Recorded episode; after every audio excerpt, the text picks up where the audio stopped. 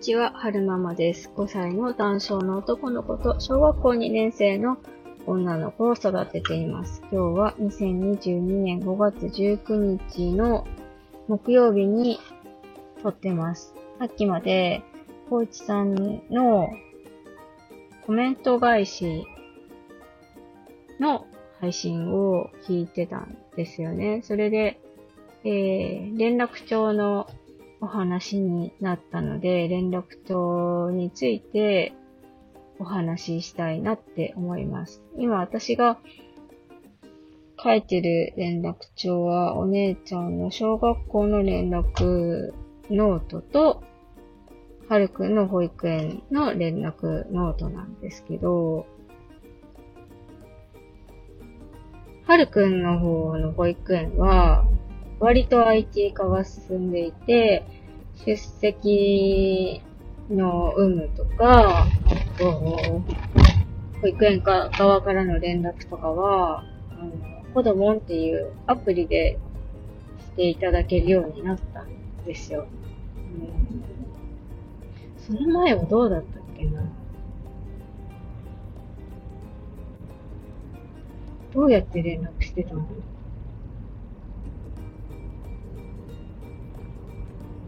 あ、そうそう、アプリが導入される前は、あの、お休みするときは事前に連絡ノート、連絡帳に書くか、もしくは、直接せん、うんと、園の方に電話して今日お休み、こうこうこういう理由でお休みしますって言ってたんですけど、今はそのアプリがあるので、えー、事前に、うんと、あの、登園時間を、登園時間、違うな。帰る時間、公演時間を入力して送信できるようになってるんですよね。お休みする日なんかもアプリで、あの、入力できるんです。で、えー、なんか、ちょっと今日お迎え遅くなりそうですっていうのも、えー、アプリでね、できるので、すごく助かってます。あと、毎日先生方が写真撮ってくださってて、そういう写真なんかもアプリで確認できるし、あと、うーん、なんか、保護者会とか、保育参観のお知らせとか、あと、保育園でコロナの陽性者が出ましたとか、そういった諸々の連絡事項も、あのアプリの方で確認することができるので、すごく助かっているんですが、が、が、まだね、連絡ノートっていうのが存在するんですよ。それは何を書いてるかっていうと、うーんと、なんかね、一応先生方もアプリ見れるはずなんですけど、おそらく私が想像するに、全員の先生が一人一台のパソコン持ってるわけじゃないっぽいんですよ。だから、えー、自由に、あの、先生方がね、その、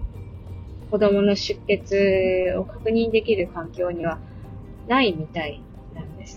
で、えー、はるくんの担当の先生から連絡帳の方、ノートの方に、あの、その月のね、リハビリとか通院の予定と、あと、お迎えの時間と書いていただけませんかっていうふうに言われたので、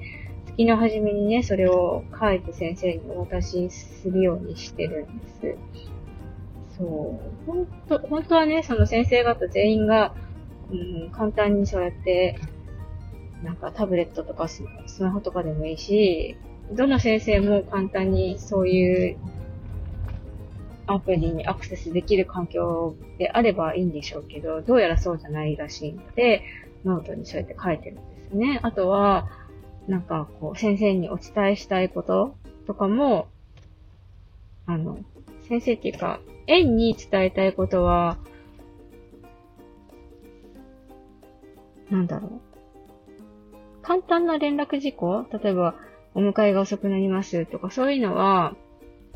アプリでやるんですけど、ちゃんとフィードバックが欲しいような連絡事項は、先生、園長先生とか捕まえてお話ししたり、あとは、えー、はるくんの担当してくださってる下輩の先生なんかに伝えたいことなんかも、えっ、ー、と、ノートでね、ノートに書いてお伝えするようにしてます。そう。文字がね、私あんまり綺麗じゃないのでね手書きの文字書くの苦手なんですけど、頑張って書いてますよ。あの、あんまりね、あんまり忙しい時は、こう、なんだろう、バーって手書きで書いて字が汚いのもげんなりしちゃうし、あの、なんだろう、書き間違えちゃって書き直したりとかそういうのも嫌だから、本当に疲れて意志力がこう、そげてる夜なんかは、バーってこう iPad で入力して、で、プリントしたものを、あの、ノリでノートに貼っつけたりとかはしてますね。あとは、お姉ちゃんの方の連絡ノートお姉ちゃんの方の連絡ノートは、私から先生に何かお話があるときは、えー、ノートの方に記入するようにしてるし、あと、お姉ちゃんの方も連絡ノートにね、書いてくることがあるんですよ。何書いてるかっていうと、うんと、何々を持ってくるとか、何々をいつまでに持ってくるとか、あとは、今日は下敷きを忘れました。明日持ってきますとか、そういったようなことを、あの、ノートに書いてたりしますね。ただ問題なのが、姉ちゃんこう、そんなにきちんとしてなくって、ズボラ、ズボラなところがあるので、ノートをね、先生に渡さない、渡し忘れたりするんですよ。私が、あのー、先生にお手紙書いたからね、渡してねって言っても忘れたりする時があるんですよね。で、そういうことがあるから、とね、先生に伝えたいことを、連絡ノートじゃなくて、なんか、ね、先生、先生それぞれにアドレス渡して、で、みんなパソコン持ってるはずだから、先生のアドレスにね、直接メール、なんか聞きたいことメールするみたいな、そういうの方がいいんじゃないの？なんて思うんですけどね。多分、どうなんだろう。うんそういう提案してみてもいいのかないいのか悪いのか、よくわからず、とりあえず頑張って手書きで書いてますね。そう、お姉ちゃん小学校1年生の時なんかは書かなきゃいけないことがたくさんあって、学校行きたくないとかいうのもあったし、で、そういうの書くのって、夜、こう、なんだろうな、意志力がだんだんそぎ落とされてる。意志力がなくなってきてる夜なんですよね。子供たちお風呂入って、えー、子供たちと夫が寝室に向かった後、やっと、えー、連絡の、連絡ノートに向かって、先生にお手紙書くみたいな時間になるんですけど、なんか、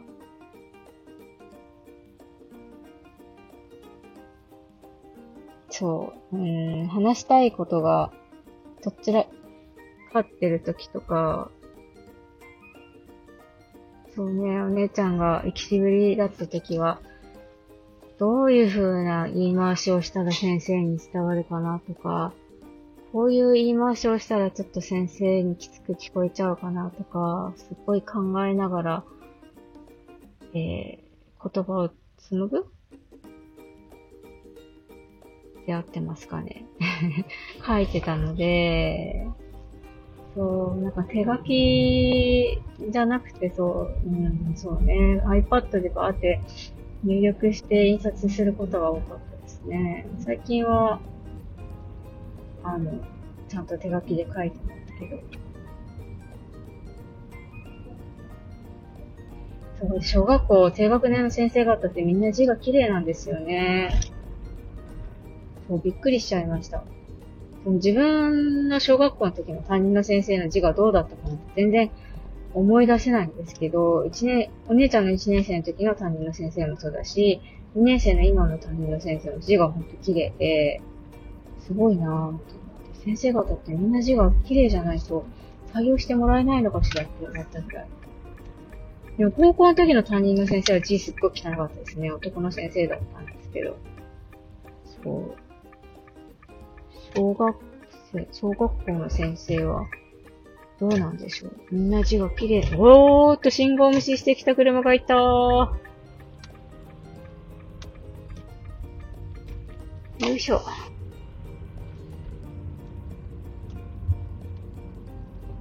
でね、お姉ちゃんに時々ね、指摘されるんですよ。なんか、母この字なんて書いてるの ごめんね、母字汚くって、とかって言うんですけど。そうすったら、すかさず、あの、母はこの間字上手になりたいって言って、ダイソーで、あの、練習するドリルみたいなの買ってきたじゃん。なんであれやってないのって言われますね。ぐさぐさぐさと思って すいません、やりますって思うんですけど。そう、だから漢字ドリルにしろ、計算ドリルにしろ、その、ひらがなドリルにしろ、反復でね、練習するっていうのは、本当に大事なんだなって、あの、思いますね。えーと、今日は、えー、お姉ちゃんとはるくんの連絡帳についてお話ししてみました。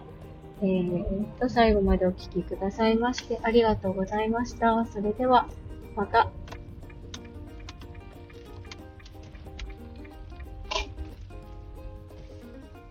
よいしょ。なんか、すごいお、お店がある。なんだ。なになに肉商堺。なんて書いてる？の国産国産牛肉食べ放題ですって。えー、初めて見た。そう、今日お休み、お休みなんですね。食べ放題2680円から何かが無料って書いてる。見えない。ちょっと行ってみたい。雰囲気が美味しそうな看板ですね。行きたいなぁ。本当にお話ししてみよう。よいしょ。それでは、また。